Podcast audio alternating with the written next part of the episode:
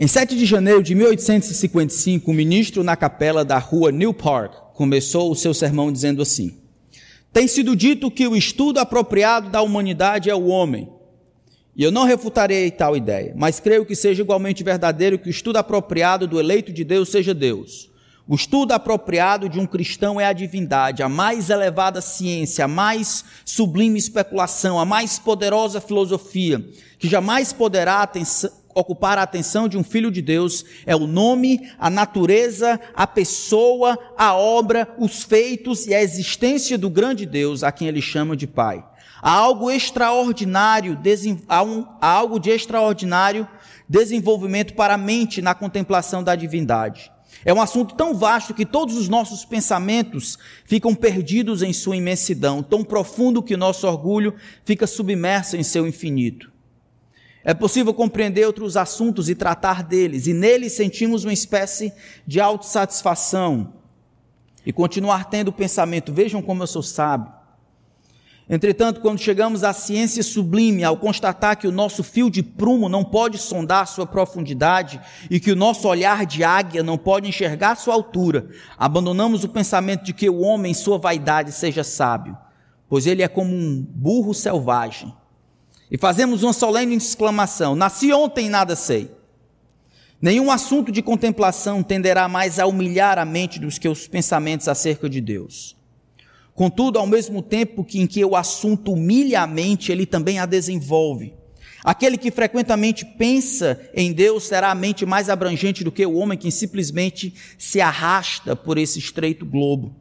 O mais excelente estudo para desenvolver a alma é a ciência de Cristo e ele crucificado, e o conhecimento da divindade na gloriosa de Trindade. Nada aumentará mais o intelecto, nada enaltecerá mais toda a alma do homem quanto investigação devota, diligente e continuada do grande assunto da divindade. É ao mesmo tempo consolador, não somente humilha e expande, mas consola a alma. Oh, existe ao contemplar Cristo um bálsamo para cada ferida ao refletir sobre o Pai, há um fim de toda tristeza. E na influência do Espírito Santo há um bálsamo para cada chaga. Deseja cessar o teu pesar? Deseja suprimir tuas preocupações? Então vai e mergulha ao mais profundo mar da divindade. Perca-se em sua imensidão e você sairá como um sofá, como de um sofá de descanso revigorado e fortalecido. Eu não conheço algo que possa confortar tanto a alma, acamar acalmar as ondas da tristeza e dor, trazer paz para os ventos da provação, como meditação piedosa sobre a divindade. E é para refletir sobre esse assunto que eu convido vocês a abrirem suas Bíblias no Salmo 50. Isso foi dito na pregação em 7 de dezembro de janeiro de 1855 por um jovem pastor de 20 anos cujo nome é Charles Haddon Spurgeon. De maneira incrível, ele tinha apenas 20 anos, mas ele compreendia que o assunto da divindade humilhava, consolava e expandia a mente. Pegando carona com ele, é sobre esse assunto que eu gostaria de conduzir o nosso tempo hoje de estudo da palavra no Salmo 50. Deus é o juiz de toda a terra. O Deus vivo, Yahweh é o grande Deus é o Deus que existe, interage, fala e deseja que toda a sua criação escute o que ele tem a dizer. Salmo 50, então, diz assim a palavra do grande Deus. É um salmo de Asaf. Fala o poderoso, o Senhor Deus, e chama a terra desde o levante até ao poente. Desde Sião, excelência de formosura, resplandece Deus. Vem o nosso Deus e não guarda silêncio. Perante ele arde um fogo devorador. Ao seu redor esbraveja grande tormenta. Intima os céus lá em cima e a terra para julgar o seu povo. Congregai os meus santos, os que comigo fizeram aliança por meio de sacrifícios. Os céus anunciam a sua justiça, porque o próprio Deus que julga. Escuta, povo meu, e eu falarei. Ó Israel, e eu testemunharei contra ti. Eu sou Deus, o teu Deus. Não te repreendo pelos teus sacrifícios, nem pelos teus holocaustos continuamente perante mim. De tua casa não aceitarei novilhos, nem bodes dos teus apriscos, pois são meus todos os animais do bosque, e as alimárias aos milhares sobre as montanhas. Conheço todas as aves dos montes, e são meus todos os animais que pululam no campo. Se eu tivesse fome, não tudo diria, pois o mundo é meu, e quanto nele se contém. Acaso como eu carne de touros? Ou bebo sangue de cabritos? Oferece a Deus sacrifício de ações de graças e cumpre os teus votos para com o Altíssimo. Invoca-me no dia da angústia, eu te livrarei e tu me glorificarás. Mas ao ímpio diz Deus: De que te serve repetires os meus preceitos e terem nos lábios a minha aliança, uma vez que aborreces a disciplina e rejeitas as minhas palavras? Se vês um ladrão, tu te comprases nele, e aos adúlteros te associas, soltas a boca para o mal, e a tua língua trama enganos. Sentaste para falar contra teu irmão e difamas o filho de tua mãe.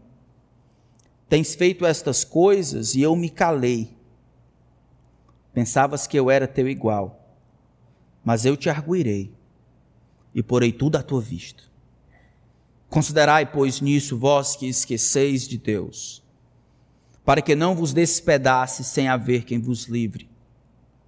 O que me oferece sacrifício de ação de graças, esse me glorificará. E ao que prepara o seu caminho, dar-lhe-ei que veja a salvação de Deus. Vamos orar mais uma vez. Pai, agora que a tua palavra está aberta diante de nós, humilha-nos, Senhor Humilha-nos por não compreendermos a nós mesmos como o Senhor nos compreende, e não nos percebermos e não nos avaliarmos como o Senhor nos avalia. Expande a nossa mente, Senhor, quando compreendemos mais a teu respeito, o teu julgar, o teu falar, a tua interação com esse mundo. Consola-nos, Senhor. Consola-nos nos revelando quem o Senhor é e o teu desígnio para conosco. Eu peço a Ti, Espírito Santo, o Senhor inspirou esse livro. Seja o nosso professor e trabalha e comunica o Teu desejo pela Tua palavra ao coração dos meus irmãos e irmãs que estão aqui e que nos escutam em casa. Que o Senhor seja honrado com o que for dito e pensado. Que ao final desse tempo tudo que é humano seja esquecido, mas que o Senhor receba a glória que merece, a glória que é tua por direito. Em nome de Cristo. Amém. O Salmo 50 é um salmo diferente de algumas perspectivas. O salmo, por exemplo, ele começa dizendo que é o salmo de Asaf. Esse é o primeiro salmo de Asaf que aparece aqui no segundo livro, na verdade, em todo os, o livro dos Salmos, os 150 Salmos, mas no segundo livro, que compreende lá do 43 até o 72, ele é o único dos Salmos de Asaf. Dez aparecem no terceiro livro dos Salmos. Por 22 vezes, alguns termos revelam que Deus está ativo e vivo e ele deseja falar, que Deus não guarda em silêncio, que Deus chama as pessoas para ouvir, que Deus tem algo a comunicar, que Deus tem algo a falar. Na verdade, no Antigo Testamento, talvez esse seja um dos salmos que mais reflete a intenção de Deus de se fazer conhecido.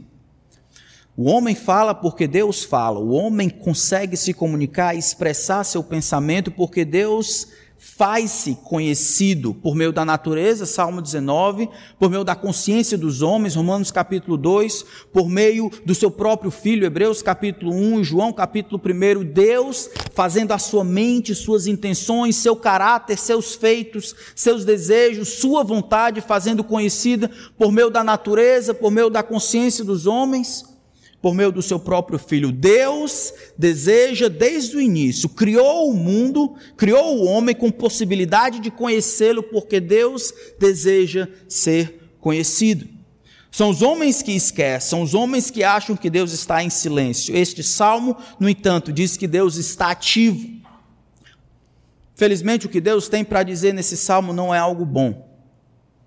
O salmo é dividido em três momentos. Do versículo 1 até o versículo 6 é uma corte estabelecida. Deus se apresenta como juiz e Deus quer julgar o mundo inteiro, começando com o seu próprio povo. Deus tem algo a dizer e ele conclama aquelas coisas mais estáveis no, na cosmogonia da, do judaísmo, que são os montes, norte, sul, poente, lua, são os limites do universo. Ele chama essas coisas para se fazerem presente, porque Deus quer falar e deseja testemunhas.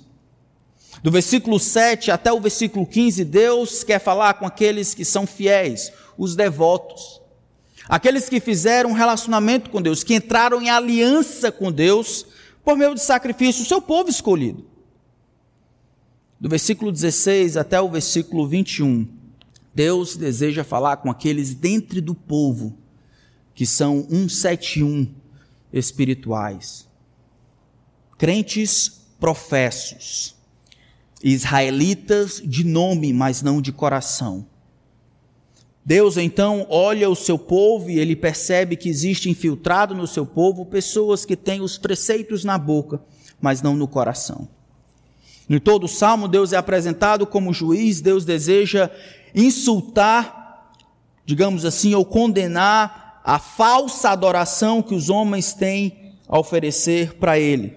Deus deseja que os homens se apresentem diante dele com uma cabeça, uma verdade a respeito de Deus, a verdade de quem Deus é, mas também unido a um coração, a um sentimento, a uma disposição, a uma motivação correta.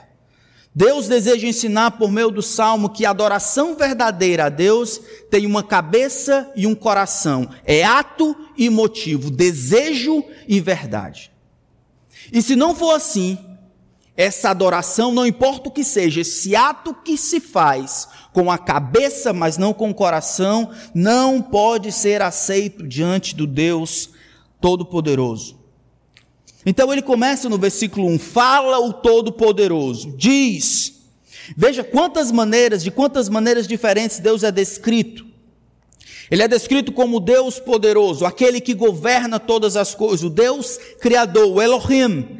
Ele é descrito como Yahweh, o Senhor Deus, o Deus da aliança, o Deus que existe por si mesmo, o Deus independente, o seu nome pessoal. Ele é descrito mais na frente como Deus Altíssimo, no versículo 14. Versículo 7 ele é descrito como Deus, eu sou o teu Deus, o Deus Criador. Pelo menos sete maneiras Deus é descrito aqui. E todas elas tentam apontar que Deus, não importa o ângulo, Deus tem autoridade para falar e Ele deseja que a gente escute. Fala o poderoso, Senhor Deus, ele chama a terra desde o levante ao poente, isso é, do leste ao oeste, do norte ao sul. Versículo 2 e 3 tenta lembrar do Monte Sião, onde Moisés subiu, e embora ele subisse lá para falar com o Todo-Poderoso, Deus lá de cima, mesmo não sendo visto, ele falou, ele comunicou a sua vontade nos Dez Mandamentos. Versículo 4 e 5, ele intima os céus e a terra. Se nós olhássemos, olharmos, colocarmos juntos, o que ele está dizendo é: da esquerda para a direita, de cima para baixo, da direita para a esquerda, isso é do leste para o oeste, oeste para o leste, norte para o sul, do opoente ao opoente, isso é todas as extremidades do universo precisam prestar atenção que eu tenho ao dizer. Eu conclamo elas a comparecerem como testemunhas por causa daquilo que eu quero dizer. O que que Deus tem a dizer? O que que Deus quer que o povo escute? Por que que ele chama aquilo que é mais eterno na cabeça dos judeus, isso é, os limites da eternidade. Versículo 7. Escuta, povo meu, e eu falarei, ó Israel, e eu testemunharei contra ti. Eu sou Deus, o teu Deus. A primeira coisa que Israel precisa entender é que aquilo que Deus tem a dizer é baseado no relacionamento que Deus tem com o seu povo. Algumas coisas Deus tem para dizer para nós, que somos discípulos de Jesus, que não tem nenhuma validade para com aqueles que estão de fora. Não tem validade não é porque Deus não tem autoridade, mas a autoridade que Deus tem para conosco, sendo que nós voluntariamente nos submetemos a Ele, tem um peso maior do que o relacionamento que as criaturas do lado de fora têm com o Criador. Nós somos mais do que meros meras criaturas de Deus. Nós em Cristo, assim como os israelitas haviam se colocado, como ele disse no versículo 6, versículo 5, dentro de um relacionamento diferente com Deus por meio de sacrifício. Aqui ele está pensando, talvez, em Gênesis capítulo 15, quando Abraão entrou no relacionamento com Yahweh por meio do sacrifício. E é relembrado em Êxodo mais na frente, nos Dez Mandamentos, em Êxodo capítulo 20, quando o povo combinou com Deus: Tu serás o meu Deus e eu serei para ti o teu povo. Esse relacionamento agora tem algumas exigências e alguns privilégios, assim como eu e você temos com Deus. E se o mundo inteiro não escuta, nós temos a responsabilidade de escutar. E aqueles então que são que recebem mais, eles serão cobrados mais. É por isso que o julgamento que Deus tem para dizer, ele começa com o povo da sua aliança. Congregai os meus escolhidos, os meus santos, os separados, o povo da aliança, aquele que combinou a aliança comigo. Escutem céus e terra.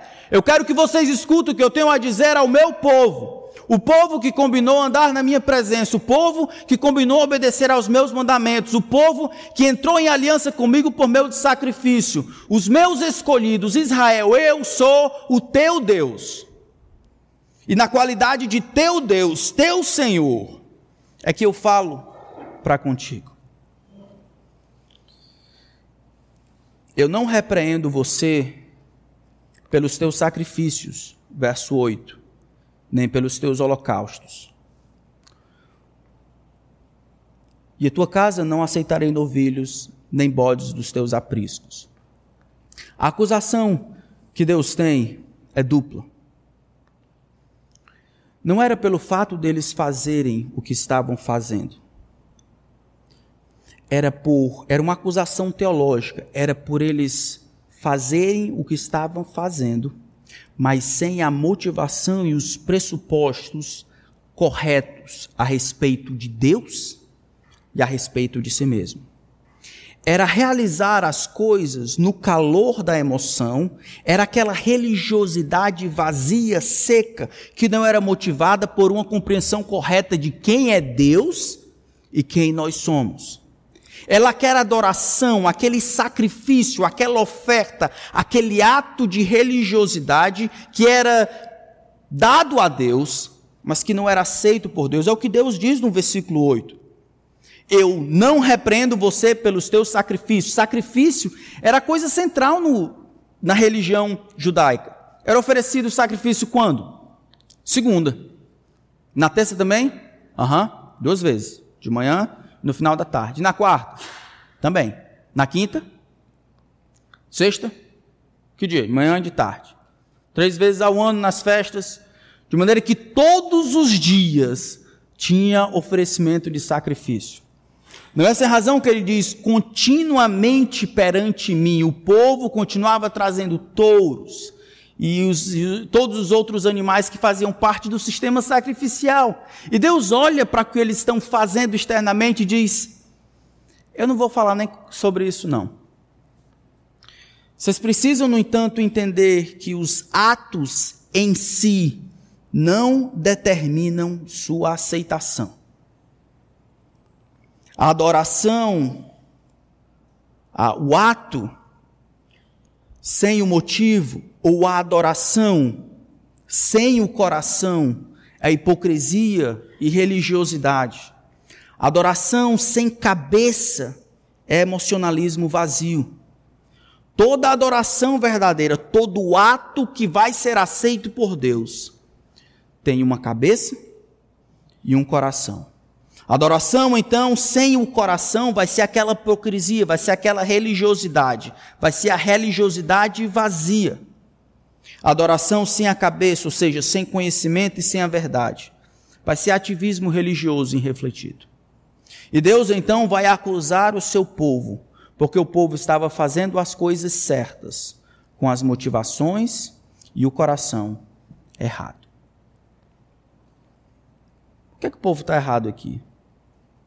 O que é que o povo está pensando a respeito de Deus? O Senhor não repreende o seu povo por algo que eles estavam deixando de fazer. O problema não estava nos sacrifícios. O problema é que os sacrifícios não eram suficientes. Olha como ele descreve os sacrifícios no versículo 9. Veja os pronomes enfáticos: de tua casa não aceitarei novilhos, nem teus bodes dos teus apriscos. O fato é simples: são meus todos os animais do bosque, e as alimárias ou gado aos milhares sobre as montanhas. Eu conheço todas as aves dos montes, e todos os animais que pululam no campo. Tanto os mesopotâmios quanto os gregos, eles tinham uma ideia a respeito da divindade muito interessante. Os mesopotâmios achavam que alimentavam os deuses com a carne de touros, com os sacrifícios que faziam. Baal, Azerate, esses deuses, eles se alimentavam de sangue, eles comiam a carne, literalmente, do seu sacrifício. Os deuses gregos, um pouco mais na frente, eles eram sustentados por orações. Eles dependiam de seus devotos para orarem ou para se manterem vivos.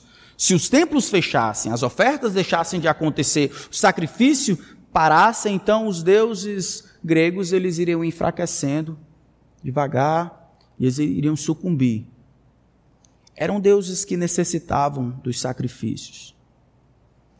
É exatamente esse problema que os israelitas parecem estar demonstrando aqui. Eles acham que os atos em si, o fato de fazer simplesmente, significa que Deus vai aceitar. Eles esqueceram que as ofertas ao Senhor devem ser recebidas antes de ser devolvidas. As ofertas ao Senhor devem ser recebidas, isso é, eu devo reconhecer que eu não estou dando nada a Deus que Ele não tenha me dado antes. Deve ser recebida antes de ser devolvida.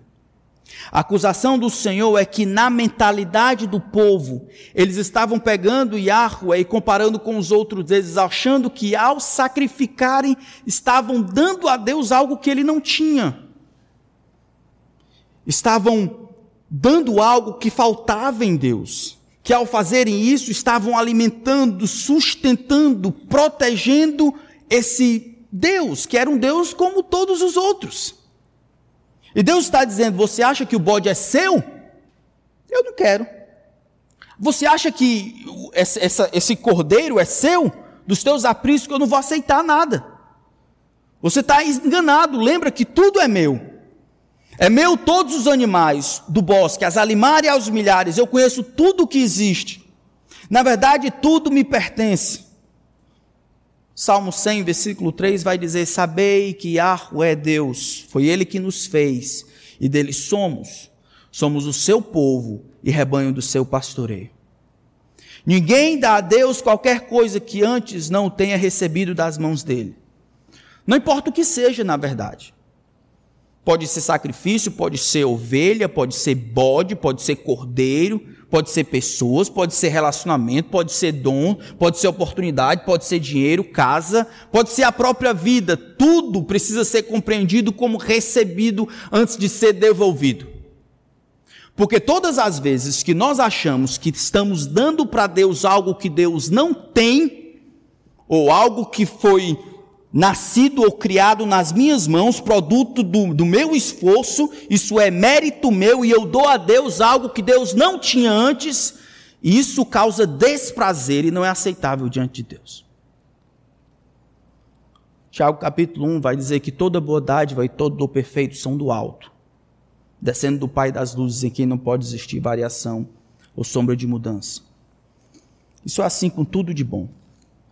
1 Samuel capítulo 1 conta a história de Ana. Vocês lembram lá do texto? 1 Samuel capítulo 1, mas queria que a gente olhasse lá. Ana tinha um problema porque Eucano, seu esposo, tinha duas mulheres, e aí eles vão ter elas vão competir porque Ana era estéreo. Ana vai orar, então, por um filho, e Deus vai conceder esse filho. Ela havia feito um pacto com o Senhor que depois ela devolveria esse filho a Deus. Então chega o um momento. Olha o que é que Deus diz, ou melhor, como é que Ana percebe a dádiva que havia recebido do Senhor. 1 Samuel capítulo 1, versículo 24. Havendo-o desmamado, falando de Samuel, levou-o consigo com um novelho de três anos, um éfa de farinha e um odre de vinho, e o apresentou à casa do Senhor a Siló. Era o menino ainda muito criança. Imolaram o novilho e trouxeram o menino a Eli, que era o sumo sacerdote. E disse ela: Ah, meu senhor, tão certo como vives, eu sou aquela mulher que aqui esteve contigo orando ao Senhor. Por este menino orava eu. E o Senhor me concedeu a petição que eu lhe fizera, pelo que também o trago como devolvido ao Senhor por todos os dias que viver, pois do Senhor o pedi. Todo ato, toda oferta, tudo que é feito para Deus, precisa ser reconhecido que é feito com os recursos de Deus, precisa ser recebido e depois, somente depois, ser recebido. Todo e qualquer boa dádiva, todo dom perfeito. Isso pode ser pessoas, pode ser filho, pode ser oportunidade, pode ser dom, pode ser talentos, pode ser oportunidade, pode ser tempo. Uma outra ilustração disso acontece quando Davi está perto de morrer. Se lembra disso? Aí ele quer construir o templo. Deus diz para ele que ele não vai construir, mas ele quer preparar para o filho dele construir. E aí ele faz um decreto, um decreto que as pessoas ofertem voluntariamente. É um bom decreto. Decreto que as pessoas ofertem voluntariamente para a construção do templo ao Senhor. E aí as pessoas vão trazer muita coisa, voluntariamente. Muito ouro, muito bronze, muita prata. E aí Davi olha para aquilo e ele ora. 1 Crônicas 29, verso 10 e 14. Veja o que ele diz. Davi louvou o Senhor diante de toda a congregação e disse: Olha a teologia dele. Bendito és tu, Yahweh, Deus de Israel, nosso Pai de eternidade e eternidade. Teu, Yahvé, é o poder, a grandeza, a honra, a vitória, a majestade, porque teu é tudo o que há nos céus e na terra. Teu, Yahweh, é o reino, e tu te exaltaste como chefe sobre todos. Riquezas e glória vêm de ti, tu dominas sobre tudo, e na tua mão há força e poder. Contigo está o engrandecer e dar força a todos. Agora, ó nosso Deus, Graças te damos e louvamos o teu glorioso nome, porque quem sou eu e quem é o meu povo para que pudéssemos dar voluntariamente estas coisas? Porque tudo vem de ti e nós só damos o que vem das tuas mãos. Todo ato de adoração a Deus precisa ser compreendido como recebido primeiro e depois devolvido. Era isso que Asaf, ou melhor, Davi, Deus por meio de Asaf estava condenando o povo. Vocês estão oferecendo esses sacrifícios como se vocês tivessem parido cabritos e bodes, como se tivesse criado essas coisas. Tudo é meu. E se vocês apresentam como se fizessem favor a mim, se vocês ofertam essas coisas como se estivessem acrescentando algo que eu não tenho, como se estivesse me dando determinadas coisas que eu não tivesse dado para vocês direito, vocês me insultam. Eu não aceito isso. Isso não é adoração. Porque esses atos religiosos não são movidos por um coração que sabe a verdade, que clama por gratidão e exultação, fruto de ter recebido do Senhor primeiro. Nós não damos a Deus algo que lhe falta. Não damos na expectativa de preencher algo em Deus. O grande Deus é feliz, satisfeito, completo em si. Não existe nenhuma necessidade de nada externo a si mesmo.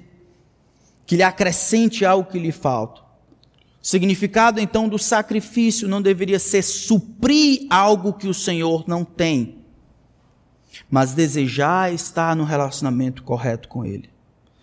O nosso Deus é o único Deus, o único ser, na verdade, em todo o universo, que dá de si sem ser subtraído, que oferece sem que lhe faça falta, que compartilha sem perder a sua parte. Nosso Senhor é diferente das criaturas e não pode ser adorado como tal.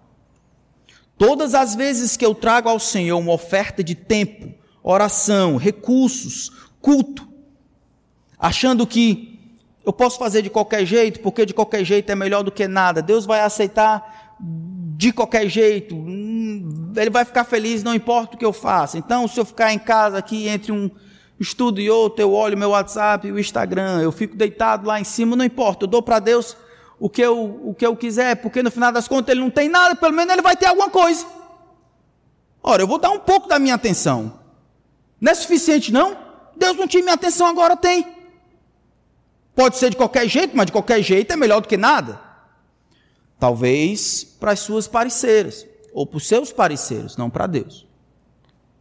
Adoração que agrada a Deus. Qualquer ato refletido pensando, eu vou ofertar ao Senhor meu tempo, meus dons, o culto, esse momento, minha família, meus filhos, essa oportunidade, relacionamento, trabalho, dinheiro, qualquer coisa que for feito no vazio da atividade, sem ser regado por uma motivação que ama, que agradece a Deus, que reconhece que tudo vem dele, das mãos de Deus devolve, não é aceito por Deus. Nós servimos ao Senhor na força que Ele supre. O amamos porque Ele nos amou primeiro. Glorificamos porque Ele nos livra, como nós vamos ver aqui. Qualquer coisa menos do que isso é religiosidade. É isso que Deus deseja comunicar ao seu povo. Sem a devida atenção, pensando qualquer coisa é aceitável a Deus, porque qualquer coisa é melhor do que nada. Se é assim, irmãos, melhor você desligar isso aqui e assistir os Trapalhões. Nem sei se passa Trapalhões ainda. Mas pelo menos nos trapalhões você tem justificativo para não prestar atenção. Não, não no culto ao Senhor. Quando a gente não prepara o nosso coração para adorar o Senhor, e num momento como esse, em que é muito difícil, não existe culto online, é você na sua casa aí agora que está adorando a Deus, você deita na sua, na sua rede ou então na sua cama e bem relaxado, bem à vontade, sem nenhuma distração, come sorvete, vai lá, brinca com o cachorro, joga bola, beija a esposa, vai e volta. E dá as sobras para Deus. Você acha que é isso que Deus merece? Você acha que lá da glória Deus olha, ó, oh, ele pelo menos me deu alguma coisa melhor do que nada. Você acha que os anjos entraram em quarentena? Você acha que baixou um decreto no céu e os anjos, o sol e a lua e todo o universo não adora a Deus porque estão esperando em quarentena, esperando o decreto acabar para adorar a Deus? É isso? Deus não deixou de ser adorado, Deus não deixou de ser Deus e Ele não necessita, não precisa de nada. Não é você que chega a Deus dando algo que Ele não tenha, você reconhece que tudo que tem veio dele e é só assim que você o adora. Nada menos do que isso pode ser de fato adoração a Deus. É assim que a gente adora a Deus? Vocês que tocando assim, vocês entendem que cada dedo que Deus deu, os dedos pertencem ao Senhor. A habilidade mental, a capacidade de cantar, de tocar, de falar, de ler, nada mais é do que fruto da ação de Deus por meio dos pais de vocês, que levaram vocês, compraram as coisas para vocês, oportunidades que Deus abriu, inteligência, capacidade, tudo veio de Deus de alguma forma. Para nós, irmãos, para o seu povo, fazer as coisas não é suficiente. Qualquer filho de Satanás pode fazer coisas certas, externamente. Para mim para você, Deus quer a cabeça e o coração, o ato e o motivo, verdade e intenção. E só vai valer diante de Deus se houver o casamento dos dois qual verdade tem que estar aqui, tudo vem de Deus e eu recebo para depois devolver.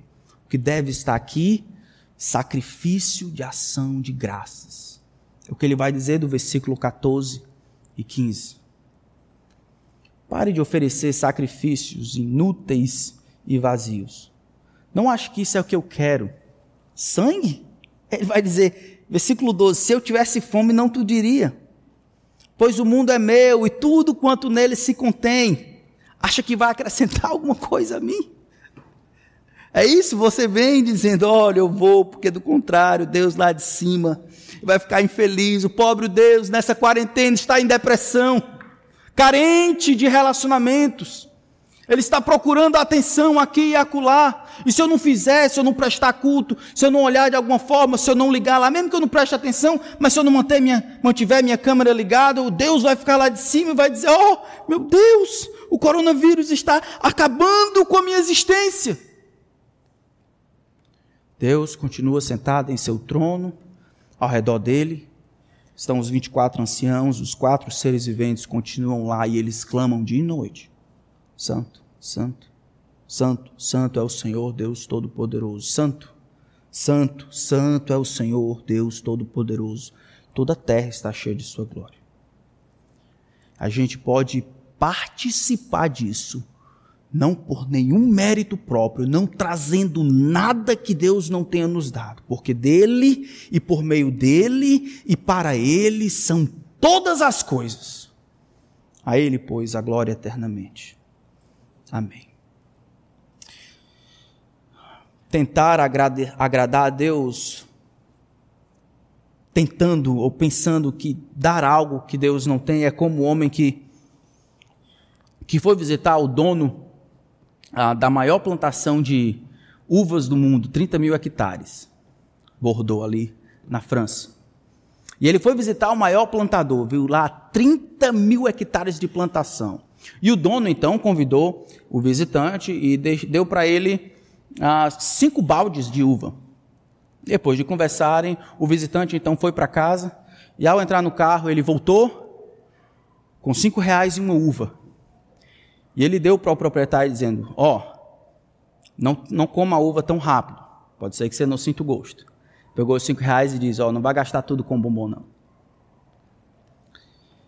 Tratar Deus como se Deus não nos tivesse dado primeiro é como tentar tratar Deus como uma criatura, como se nós, como se Deus fosse apenas uma uma expressão da nossa mentalidade, como se Deus fosse o nosso igual. É Deus, somos nós que aprendemos, somos nós que necessitamos, somos nós que somos dependentes de relacionamentos, somos nós que precisamos, precisamos de ar, de nutrição, de relacionamentos, de pessoas, de proteção, somos nós que precisamos e dependemos por natureza.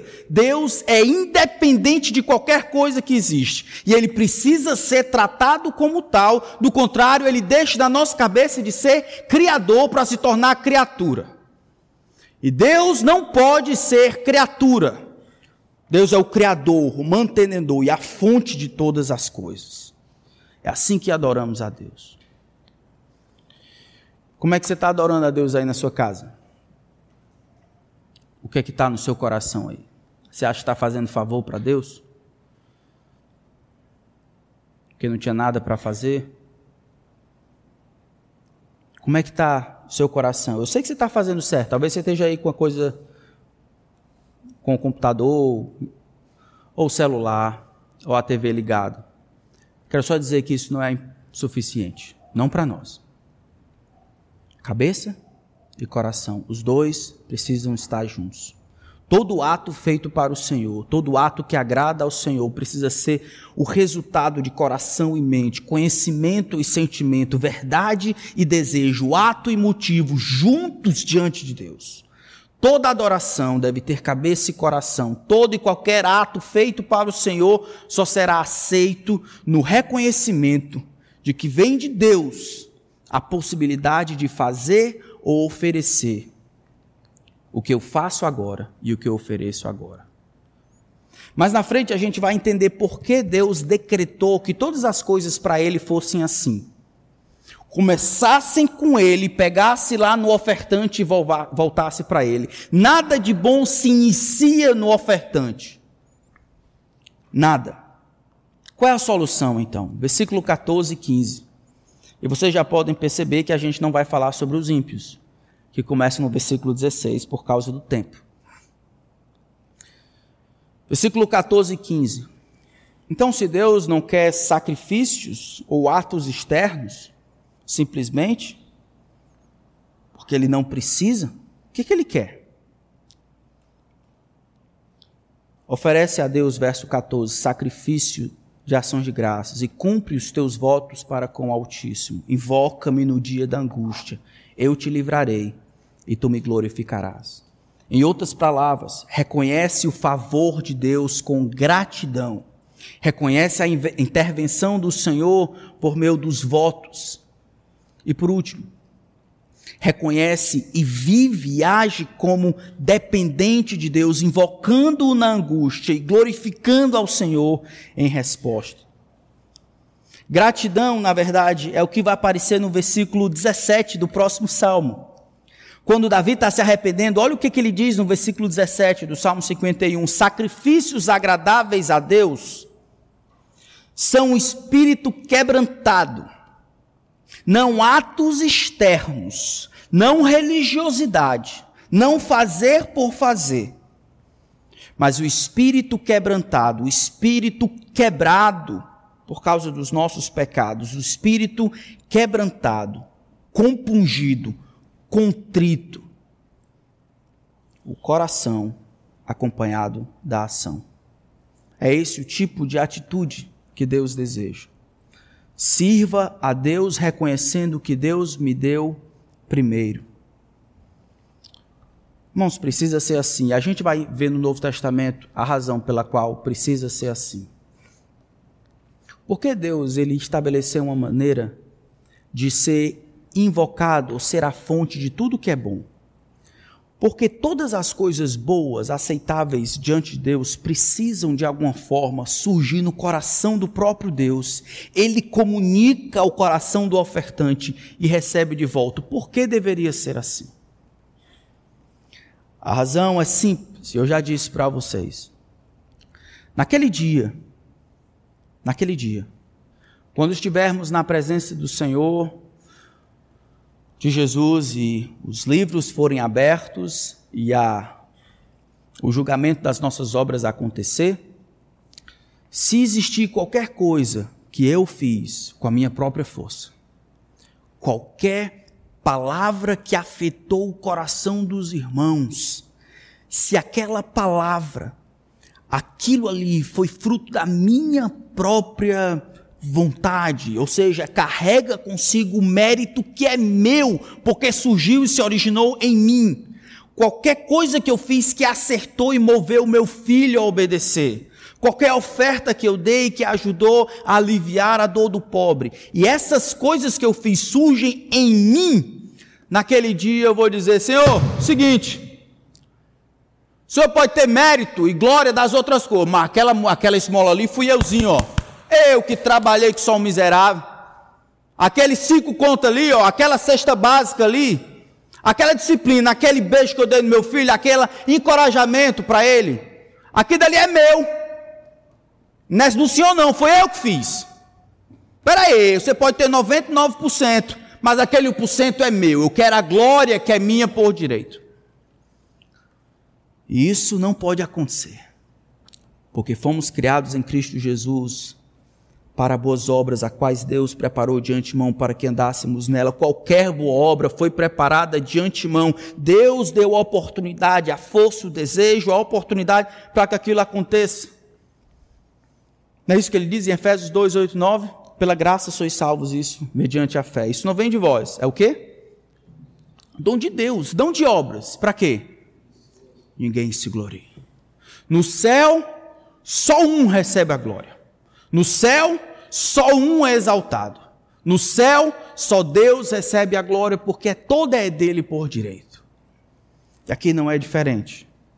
Oferece a Deus sacrifícios de ações de graças, isso é, chega diante de Deus agradecido, não dando, mas reconhecendo que recebeu de Deus. Chega alegre e feliz porque recebeu favor de Deus, foi abençoado, foi favorecido por Deus. E tudo que agora acontece de bom nada mais é do que resultado da ação de Deus em teu favor.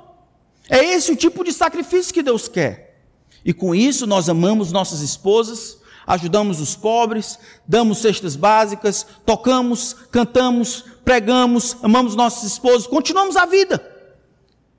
Planejamos casar. Fazemos, continuamos a vida. Compreendendo que isso nada mais é do que a ação do Senhor em nosso encontro. Se algum noivo pensar, não, foi eu que ganhei, eu que peguei a besta. Não, foi no. Quando o Provérbios diz Aquele que encontrou uma esposa alcançou o quê? De Deus, obteve de Deus o favor, a bondade. É porque Deus é bom que Deus que vocês vão casar, não é porque vocês são bonitos, não. É porque Deus é bom. Mas isso é teologia pura. Eu olho ao redor e eu vejo as coisas boas que Deus tem nos dado. Todo mundo com saúde.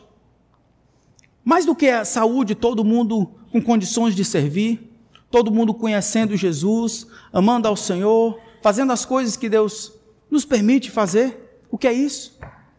Isso é o favor de Deus. E o que Deus então aceita é oferecer a Deus sacrifício de ação de graça, ou seja, reconheça o favor de Deus. Segundo, reconheça a intervenção do Senhor.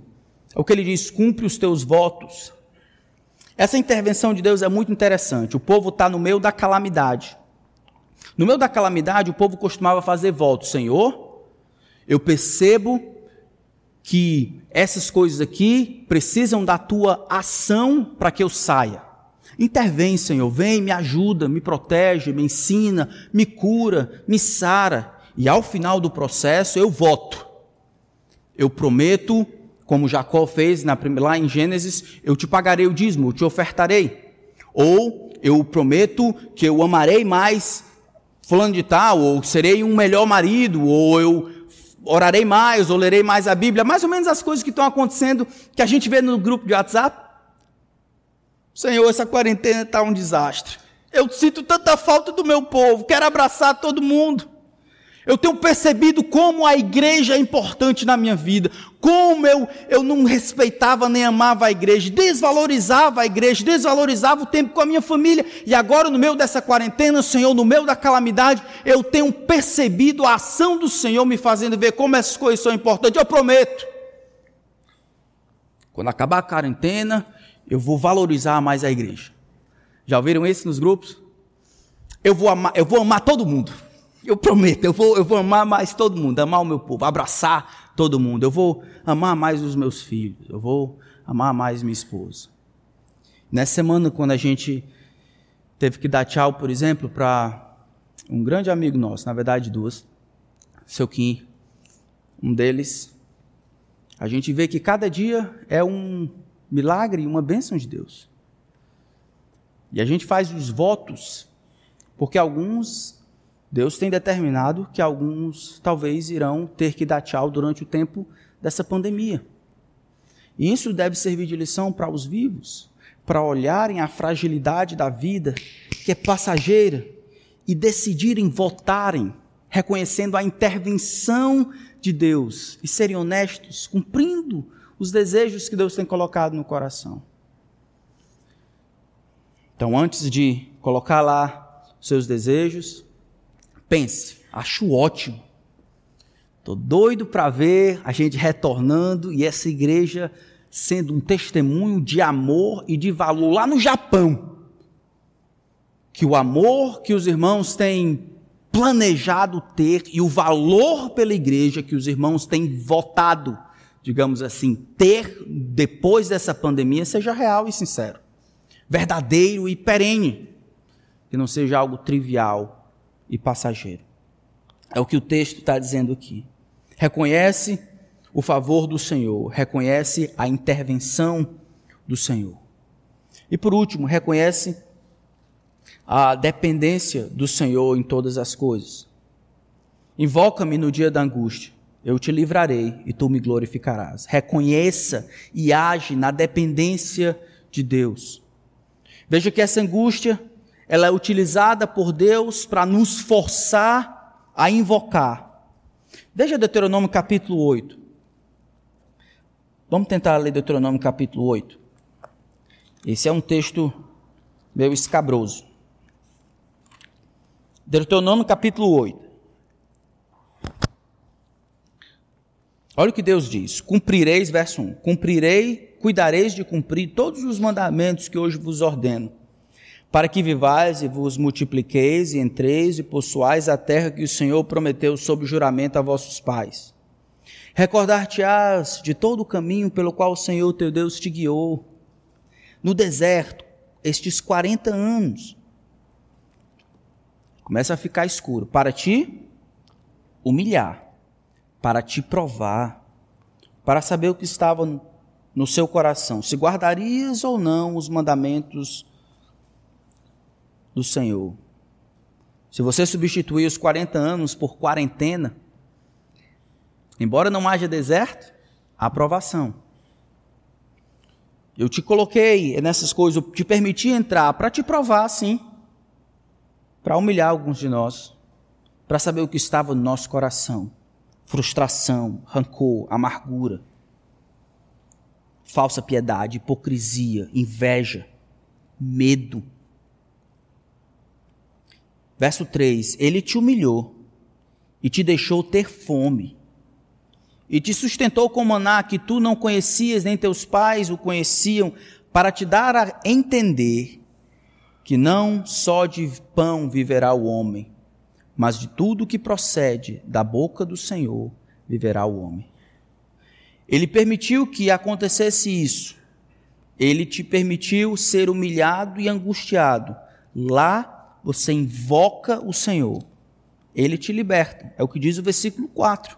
A provisão do Senhor nunca envelheceu a veste sobre ti, nem se inchou os teus pés nesses 40 anos e tu me glorificarás por meio da obediência. O plano de Deus sempre foi esse: que nós hajamos reconhecendo a nossa dependência de Deus. O caminho da glória sempre começa em Deus. Nós invocamos ao Senhor, Deus nos livra, Deus é glorificado. Nós amamos ao Senhor, servimos ao Senhor na força que o Senhor supre.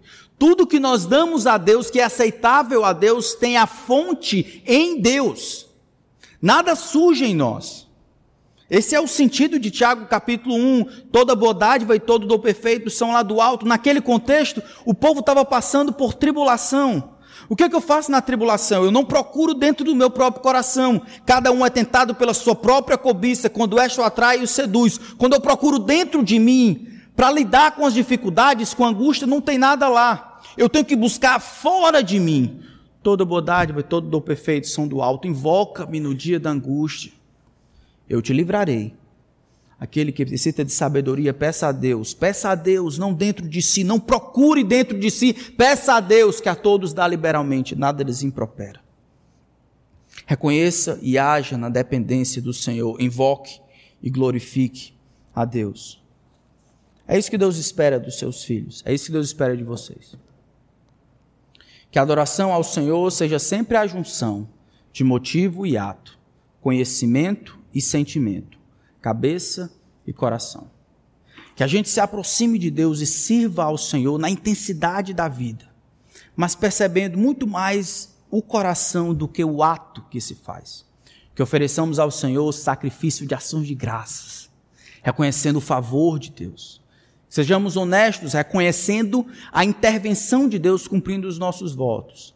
E que possamos reconhecer também e agir na dependência de Deus. Quando Deus nos colocar na parede, eu invoco ao Senhor e respondo glorificando ao Senhor. Amém? Vamos orar, pedir que Deus nos ajude. Pai, muito obrigado pela tua palavra. Eu peço pelo meu próprio coração e pelos meus irmãos. Ficar exposto nem sempre é bom e tantas vezes perigoso. Eu peço por nós que somos pais, mães, somos trabalhadores, estamos com os outros nos olhando. Eu peço que o Senhor nos ajude a termos um coração dependente de Ti. Que possamos pensar certo a respeito do Senhor e sentir certo ao Teu respeito. Que o Senhor nos ajude a sermos os homens e mulheres que o Senhor quer que a gente seja. O Senhor nos abençoe. Em nome de Cristo.